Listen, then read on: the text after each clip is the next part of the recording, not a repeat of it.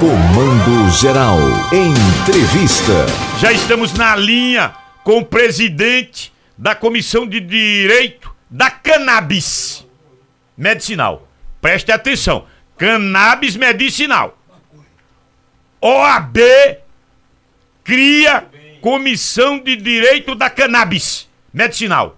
Eu tô com o advogado Sérgio Eduardo. Vamos explicar isso direitinho para que essa galera de, de narrativa e de fake news não jogue tudo errado em grupo de WhatsApp, diz tudo errado, tudo atrapalhado, um, um, um cercado, só consumindo aquilo que, que é mentira. Advogado, explique sobre a competência e o que vai fazer essa comissão. Muito bom dia! Bom dia a todos e todas que estão nos ouvindo, principalmente a você, ao programa, que fez esse convite para a gente esclarecer um pouco sobre a temática que é geralmente muito polêmica na sociedade, né? E é a questão da cannabis e também a maconha. Hã? E Tá criada, tá criada, tá Então, criada a comissão, né? A comissão tá criada, não é isso? Já, já está criada. É a segunda comissão de direito de cannabis medicinal do Brasil. E o que, e Temos- qual é a competência da comissão? Vamos. A competência da comissão ela é informar, a gente criar grupos de estudos para a gente capacitar mais ainda os grupos de advogados, para a gente poder informar a sociedade a função Oi? desse tema em debate, porque a gente manter este tema em debate, que é a cannabis medicinal. A, a cannabis medicinal ele é, um, é uma polêmica diante não só do preconceito, mas também do contexto mercantil. Você está envolvendo aí uma série de, de fatores econômicos que também barreiram o avanço dessa temática. Mas a gente já está no ano de 2023, já avançamos bastante, a gente já tem dispositivos legais que que amparam os pacientes. A gente tem já um RDC da própria Anvisa que regulamenta o, o uso da cannabis. A gente já tem uma decisão no STJ que autoriza, preconiza o plantio medicinal para tratamento de indivíduos através de habeas corpus preventivo e para as pessoas poderem produzir o seu próprio remédio. Esse que é a grande temática. E o alto custo do remédio. E, e escute, é- essa questão da cannabis medicinal, isso ao longo e, e nesses últimos 10 anos, isso tem sido motivo para ações judiciais. O senhor é advogado, ações judiciais Brasil afora, da necessidade de muita gente Da legalização, cara. que precisa da cannabis para tratamento de problemas clínicos sérios. Por exemplo, câncer. E só as pessoas que sofrem é que sabem, e aí tem esse preconceito, é, é, é maconha, é não sei o que lá. Mas todos, Exato. toda essa necessidade já tem tido um respaldo positivo da justiça brasileira, sim? Sim, positivamente. Nós temos já o próprio STJ, que é um órgão máximo da, da nossa justiça brasileira, da questão que foi debatida dois meses atrás, de uma ação que foi movida lá atrás e levou à tona justamente a questão do autocultivo. Porque você vê, todos nós que fazemos parte da comissão, a gente tem uma história de família para contar através do uso. No caso, meu pai, a gente tem um, um- uma cura comprovada do uso da cannabis medicinal Olha aí. para a cura do, do câncer. Olha aí. Ele tem uma, uma cura de câncer de próstata, com metástase óssea, com infiltração no fígado, teve uma melhoria no, que- no quadro de envelhecimento, ele tem hoje 89 anos de idade, ele teve uma melhora da questão cognitiva,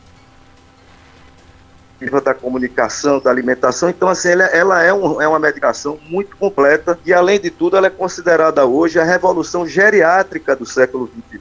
Nós temos em mente hoje, através de, de cientistas que nos amparam, que a gente debate em conjunto, que o, o- o- a cannabis medicinal está hoje para o século XXI como o antibiótico foi para o século XX. Então a gente tem uma revolução medicinal em andamento. Então tem todo um amparo científico que nos dá respaldo para a gente poder debater esse assunto e avançar. Não é uma, não é uma aventura judicial que a gente está debatendo aqui. A gente está debatendo através da ciência e de várias comprovações. Além da epilepsia refratária, dores crônicas, Sim, isso é isso que eu ia tratamento. O, exato, o colega falou que o, o, próprio tratamento do câncer em si.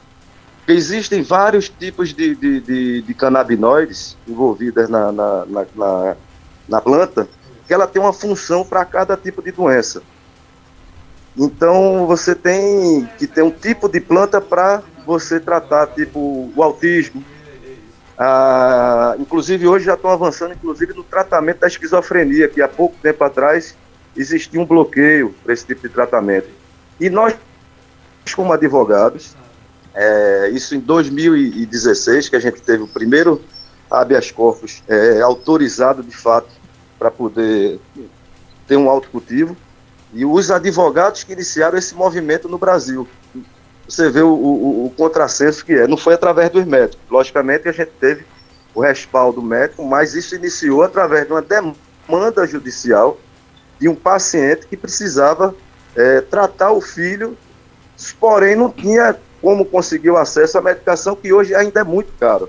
Você tem ideia, a medicação que meu pai começou a tomar em 2019 ele custava um vidrinho 3 mil reais. Meu Deus. 30, 30 ml. Então você vê, um paciente oncológico você já, já tem uma despesa gigante, né, para quem tem pais idosos, familiares que passam por essa situação.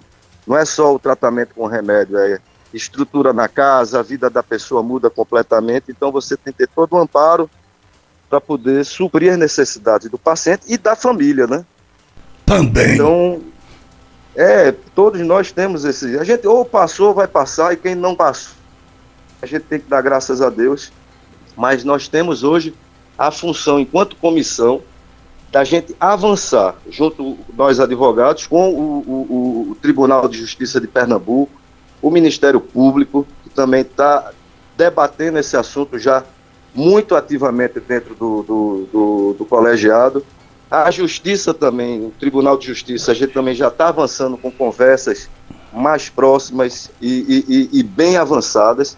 Agora, no próximo dia 10 de novembro, nós iremos realizar o primeiro simpósio de direito de cannabis medicinal da OAB de Pernambuco, aqui em Recife. Nós iremos congregar várias autoridades médicas, do judiciário, de associações de cannabis, a Abrace lá da Paraíba, a AME aqui de Recife, a Aliança, a Canap, vamos trazer médicos de fora, estamos trazendo também o cientista Siddhartha Ribeiro, o presidente, o, o procurador-geral de Justiça, doutor Marcos, confirmou a presença, convidamos o reitor da Universidade Federal de Pernambuco, da Universidade Rural, para a gente congregar essas mentes, para a gente debater os avanços. Porque o que é que deve ocorrer hoje? a gente luta pela descriminalização dos pacientes de cannabis.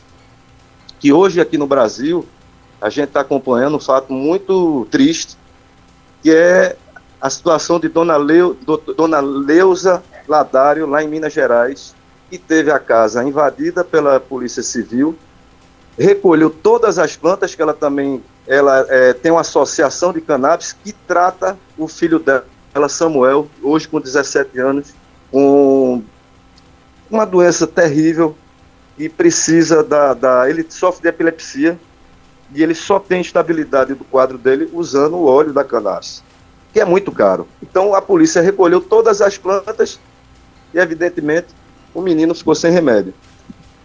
Então, Doutor existe esse preconceito, existe essa, essa prática ainda de, de demonizar né, a medicação. Tá ok. Doutor Sérgio Eduardo, foi bom. Show! A brilhantora aqui abriu novos horizontes. Mandou a gente refletir. Isso. Abraço, amigo. E muita gente, Isso. e muita Muito gente obrigado. babaca refletir também, viu? Obrigado. Abraço, doutor. Isso, obrigado pelo espaço. Boa, bom dia para vocês todos aí. E vamos viver a saúde. Um abraço. Bom dia a todos. Palco da 96.5, quem brilhou foi este notável representante da OAB, presidente da Comissão Cannabis, Sérgio Eduardo